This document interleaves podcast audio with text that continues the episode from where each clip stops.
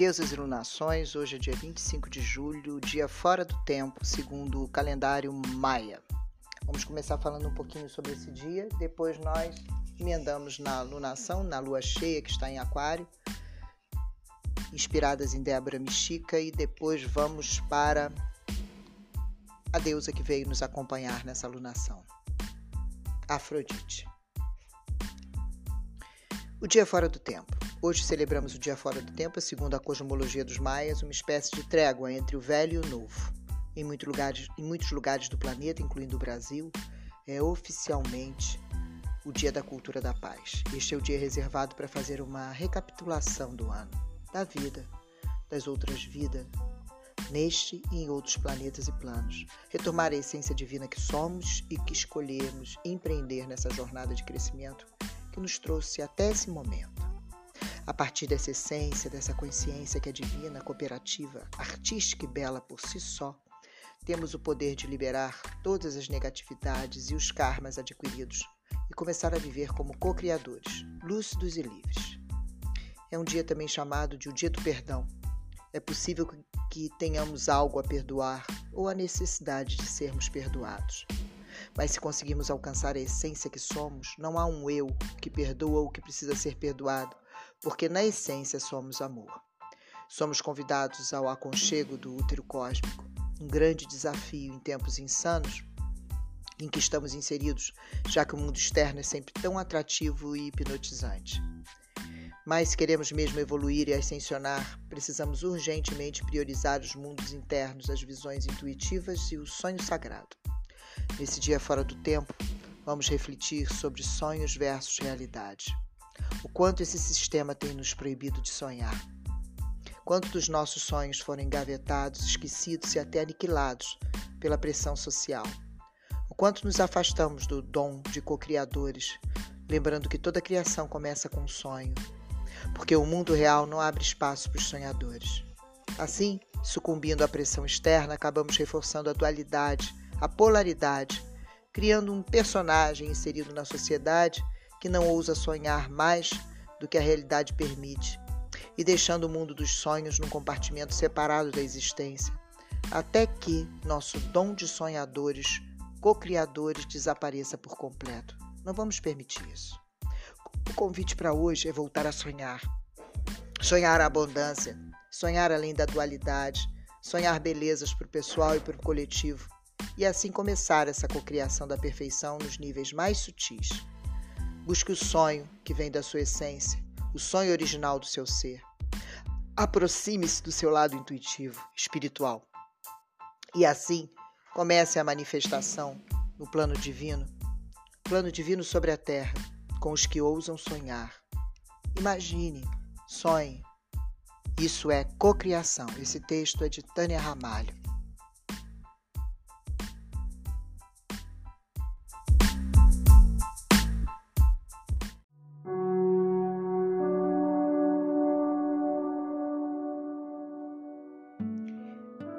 Embates, brigas, discussões, oposições planetárias, mudanças de energia. Estamos na lua cheia de Aquário. Ela chegou no dia 23 de julho. Júpiter está voltando para Aquário e vai ficar aí até 28 de dezembro. Voltando nessa data para Peixes e ficando lá por 12 anos. Vamos então aproveitar essa passagem de Júpiter por Aquário, ajustar ideias e crenças por cinco meses, revisar com seu grupo, com sua turma, com as pessoas que têm a ver com você, o que é melhor para todos da sua tribo. Domingo, hoje, dia 25 de julho, podem aparecer informações delicadas, Plutão e Mercúrio. Você pode descobrir sigilos, trânsitos entre céus e infernos. Plutão gosta de avisar que precisamos despertar. Entregue para aqueles que precisam receber. Mercúrio entrega a quem merece. Esteja atenta à sua intuição celulares, e-mails, assuntos mal resolvidos, letras miúdas que você não percebeu, pessoas que você deveria ter observado com mais atenção, algo que lhe passou desapercebido e você merece perceber. Esteja alerta que algo lhe será entregue. Cuidado só para não afiar por demais a língua. Permita que seu mago seja mais elegante nesse período. Não envenene as suas emoções. Estamos purificando nossas águas, lembra? Não coloque toda essa limpeza a perder. Você está desconfiando de alguma coisa? Investigue, seja no trabalho, na vida pessoal, mas veja se você está persecutória ou se você está enxergando a verdade. Use a sua intuição. Terça, Mercúrio vai estar em Leão e, de repente, comandos verbais, energia, voz e ideia vão ganhar presença. Mas você pode encontrar pessoas que se incomodam com a sua postura. Ideias divertidas podem surgir. Hora de dar injeção de ânimo em alguns projetos seus, mas cuide para não impor suas verdades. Ninguém gosta de obedecer a ninguém. Estamos inspirados para dar conselhos. Dramas, gênero, palco, para que todos vejam o que está acontecendo. Quinta, dia 29 de julho, Aquário e Leão vão estar se opondo. Júpiter com Marte. Precisam equilibrar energias. Cuidado com brigas, oposições. Não permita que aconteçam com você. Relevações, revelações, inclusão é a energia que está em oposição. União traz a força, esteja atenta se a força é do bem. Essa semana, Marte em Virgem volta a fazer novamente o que foi feito às pressas. Revise tudo, organize a sua equipe, seus serviços, mudando rotinas, quem sabe rumos. Servir, servir, servir, auxiliar e ajudar. Estamos começando um novo ciclo pelo calendário Maia, energia de recomeços. Essa semana é praticamente inteira na lua cheia. Essa é a primeira lua cheia em Aquário. E vamos ter outra no próximo mês. Esta lua tem dois astros, Urano e Saturno. Eles estão em uma quadratura. Vamos transformar velhos modelos. Novas ideias, novas fórmulas, esses astros estão provocando mudanças. Esse ciclo está sendo fechado nesse momento. Júpiter e Saturno em conjunção. Temos um ciclo de 20 anos, o que iniciou em 21 de dezembro de 2020 com você. Quais assuntos nesse período estavam em destaque na sua vida? Como estamos em Câncer, pense nos assuntos emocionais, todas as formas relacionais. Você criou laços afetivos nesse período de dezembro de 2020? A lua cheia é sempre o cume, depois começamos a minguar. Estamos transbordando alguma coisa. Entenda o processo que você vem passando. Você está se transformando numa nova pessoa? Outra questão, esta lua cheia é fragmentada, começa com uma energia ariana e finaliza na próxima lua cheia também em Aquário no dia 22 de agosto. E aí teremos a segunda lua cheia em Aquário em agosto com ascendente que vai estar em Libra. Tudo vai concluir na próxima lua cheia essa lua cheia em agosto, para tomarmos nota de lá, de hoje até lá, delicados momentos, dossiê das situações que estão chegando para o seu futuro. Essa lua cheia tem Urano e Saturno. Saturno retrógrado está revisando as lunações de Câncer, mas também revendo o que aconteceu com você em torno do dia 21 de dezembro de 2020. Estamos agora mais pragmáticas, querendo resultados, revelações. Olhe para suas sombras, águas turvas, intoxicadas. Urano expõe tudo, ele é revelador, ele traz rupturas. Vênus está em Virgem e essa Vênus está conversando em quincúncio com essa Lua. Sabe aquilo que você não quer olhar, aquilo que você não quer trabalhar? Seja porque você tem dificuldades ou porque não se sente preparada?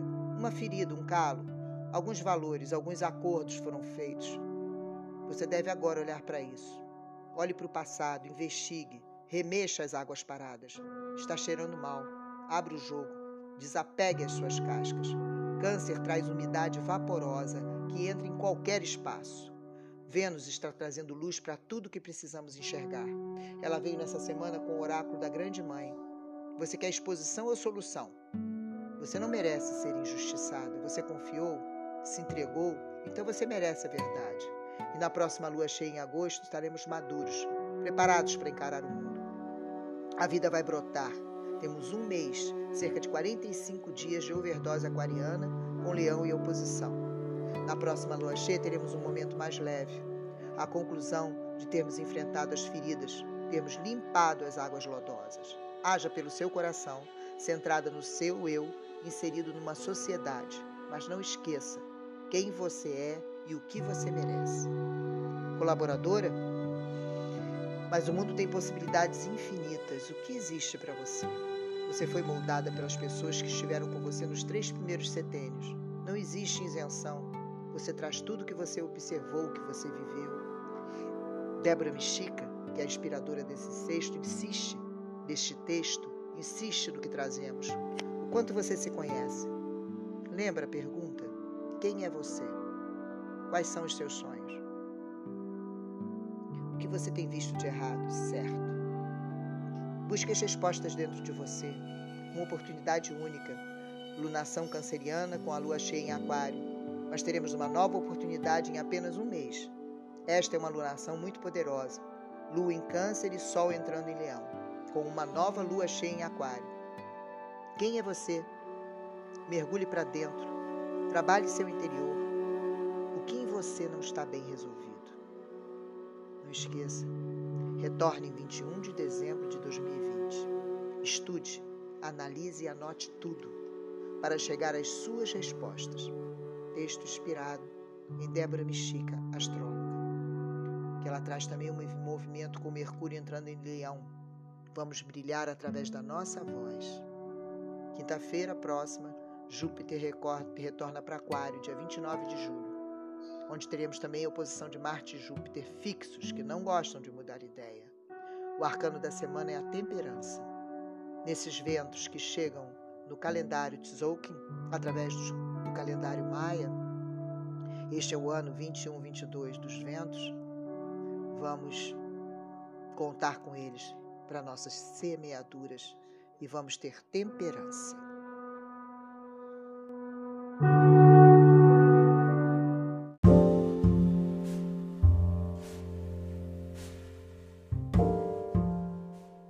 Afrodite. Afrodite é considerada a deusa grega do amor. Segundo as lendas, ela teria nascido das espumas do mar e sido cuidada por horas e graças que a teriam tornado ainda mais bela do que já era. Sua origem pode ser traçada desde o Chipre, onde um templo foi erguido ornando uma estrela, uma lua crescente e um pombo. Todos símbolos usados muito tempo antes para honrar Inanna na Mesopotâmia e que foram associados a Afrodite posteriormente. Afrodite foi cultuada em muitas regiões diferentes da antiga Grécia. Seu culto é pré-helênico e se estendeu por Corinto, Esparta, Atenas, mas suas origens gregas se encontram em Chipre. A ilha de Chipre, importante por suas minas de cobre, foi um de seus maiores lugares de culto, por isso o metal sagrado de Afrodite é o cobre. Na realidade, Afrodite seria uma deusa de origem oriental, primordialmente associada a Astarte, Istar e Inanna, cujo culto teria chegado à Grécia pelos mares, por meio de marinheiros e mercadores. As lendas nos contam que no início do mundo, Gaia e Urano deram luz a vários filhos. Quando Urano começou a aprisionar seus descendentes no Tártaro, Gaia convenceu Cronos, seu filho mais novo, forte e poderoso, a combater seu pai e derrotá-lo. Cronos destronou Urano, usando uma foice confeccionada por Gaia, com a qual cortou os genitais do pai e o jogou ao oceano, tomando assim o seu poder. Ao serem atirados ao mar, os genitais foram carregados pelas ondas por um longo tempo. Em torno das genitálias imortais de Urano, uma espuma branca surgiu e nela uma garota se formou. A deusa modesta e bela, sob cujos delgados pés começaram a botar grama, foi chamada por deuses e homens de Afrodite. A vida era nova e frágil quando Afrodite chegou com o suspiro da renovação. Nascida de ventos gentis no mar oriental, ela chegou à ilha de Chipre. Tão graciosa e sedutora era a deusa que as estações correram para recebê-la, implorando para que permanecesse lá para sempre. Ela atravessou a praia cristalina e caminhou por sobre as montanhas e vales, procurando todas as criaturas viventes. Magicamente as tocou com desejo e as mandou embora em alegres pares. Abençoou o útero das mulheres, guardando-os enquanto cresciam, e aliviou as dores do parto. Em todos os lugares a espalhou, a promessa escondida da vida. Todos os dias ela beijava a terra com o orvalho da manhã. As andanças dessa deusa levaram para longe, mas todo inverno ela retorna a Chipre com suas pombas para o seu banho sagrado em Pafos. Lá era atendida por suas graças, a o esplendor, Eufrosine, a alegria, e Itália, a florescência. Elas a coroavam com mirto e espalhavam pétalas de rosa a seus pés. Afrodite caminhava para o mar, para os ritmos lunares da maré. Quando emergia com seu espírito renovado, a primavera florescia plenamente e todos os seres sentiam a sua alegria. Pelas estações, anos e eras, os mistérios de Afrodite permaneciam invioláveis pois apenas ela entendia o amor que gera vida. Existem duas versões diferentes para o nascimento de Afrodite. Uma delas, a que foi descrita, revela-nos que a deusa teria sido concebida quando Cronos jogou os órgãos genitais de Urano ao mar. Afrodite se lhe levou por entre as espumas das ondas e foi carregada até Chipre pelo vento oeste, vestida pelas horas e graças alcançando as margens da praia. Nesse momento, Chipre foi consagrada a Afrodite. O outro mito, segundo Homero, acredita a concepção de Afrodite a Zeus e Dione. Ela é considerada um dos arquétipos da beleza feminina correspondente à deusa romana Vênus. Seu nome vem da palavra grega afros, que quer dizer espuma, e significa aquela que nasceu da espuma. Afrodite governa o nascimento, a vida, o amor e a morte, o tempo e o destino. Por ser considerada uma deusa dos instintos e da fecundidade, os gregos acreditavam que ela espalhava sobre a terra a energia causadora da geração de todas as coisas. Seu poder podia ser sentido nos reinos humano, animal e vegetal. Afrodite é quem acende a chama do desejo no coração dos homens, sendo capaz de uni-los emocionalmente ou sexualmente. Afrodite é a deusa do amor e do desejo sexual. Sua função como deusa do amor é inspirá-lo em todas as suas manifestações. Este é o momento do amor. Seja pelo calendário maia, seja pela deusa que nos convida, nos visita. Na natureza, seu poder se fazia sentir por intermédio das chuvas da primavera. Acredita-se que nesse período Afrodite visita o mundo e por onde pisa flores germinam aos seus passos. É responsável pela beleza das plantas expressa o vigor da primavera. À medida que seu culto se estendeu pela Grécia, aumentaram também as atribuições de Afrodite. Mesmo personificando a fecundação presente em tudo que vive, Afrodite passou então a identificar o amor a princípio em sua forma mais exaltada e pura, em seus, em seus múltiplos aspectos. Já que ela era nascida da espuma do mar, também foi considerada a protetora dos marinheiros, e nessa função, Afrodite assumia o título de Euploia, que significa aquela que garante uma boa viagem. Afrodite é uma deusa que vem sendo cultuada desde tempos imemoriáveis, sempre para trazer amor e prazer. Ela é invocada pelos gregos para ajudar na concepção e para que as mulheres tenham um bom parto. Por isso, se você quiser ter um filho, não hesite em invocar Afrodite. Ela lhe considerará uma criança bela e cheia de vida. Ela é a deusa das pombas, dos cisnes, das rosas, das maçãs, de todas as coisas graciosas e criativas. Você está passando por algum trauma momentâneo você não se considera bonito bastante? Afrodite chega na sua vida para te ensinar a dançar o amor nos recupera o respeito próprio e aprender a nos aceitar como realmente somos.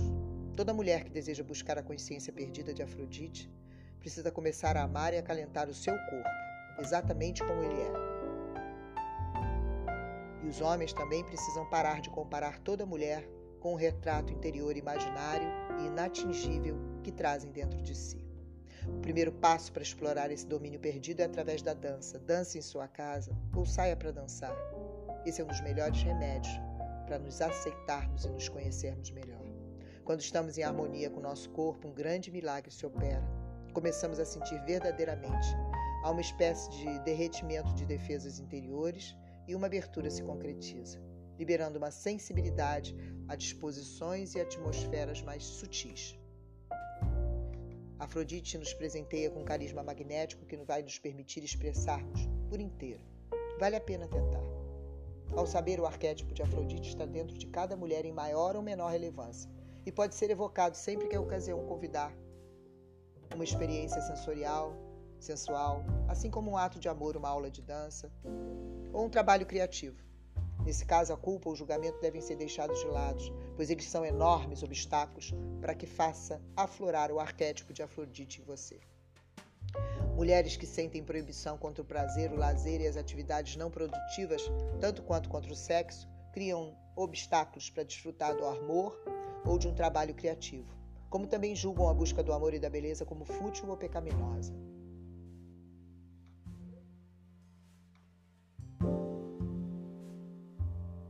Adonis, o filho amante de Afrodite. Adonis nasceu de uma árvore de mirra, segundo conta uma lenda. Ele era um filho de uma relação incestuosa da mirra e seu pai, Siniras, rei de Pafos. De acordo com uma versão dessa história, a própria Afrodite teria motivado essa paixão proibida pelos seguintes motivos. A mãe de Mirra teria negligenciado venerar Afrodite. De qualquer forma, ela se aproximou do pai disfarçado e no escuro e se tornou sua amante secreta. Depois de diversos encontros clandestinos, ele descobriu que tal mulher era sua própria filha. Tomado de horror e de repugnância, induzido pela necessidade de puni-la, ele tentou matá-la, grávida e desesperada. Quando seu pai estava a ponto de alcançá-la, orou aos deuses para que a salvassem. por ordem divina para protegê-la da ira do pai, pois ela foi transformada em uma árvore de mirra, de modo que sua gravidez se converteu na gravidez da árvore. Dez meses depois, ela se abriu e Adonis nasceu. Ele é meio humano e meio divino.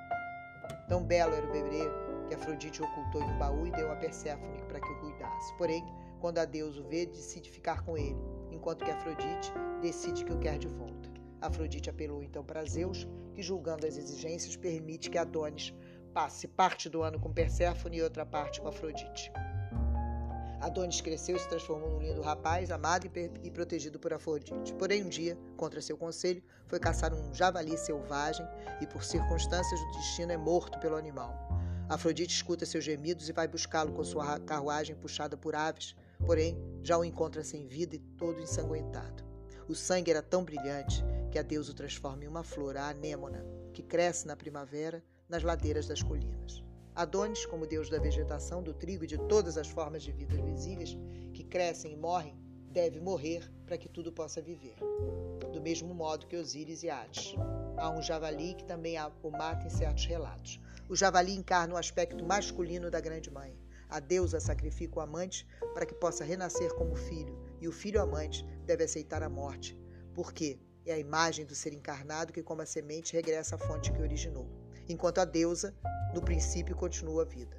Permanece para produzir novas formas a partir do seu inesgotável depósito.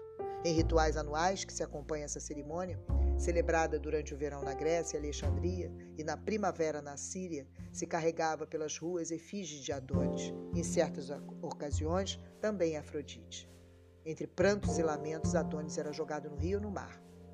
A Afrodite é uma divindade da lua cheia, a qual sustenta e nutre. Seus poderes são maduros, cheios de vida e poderosos, mas ela também protege ferrenhamente tudo aquilo que cria.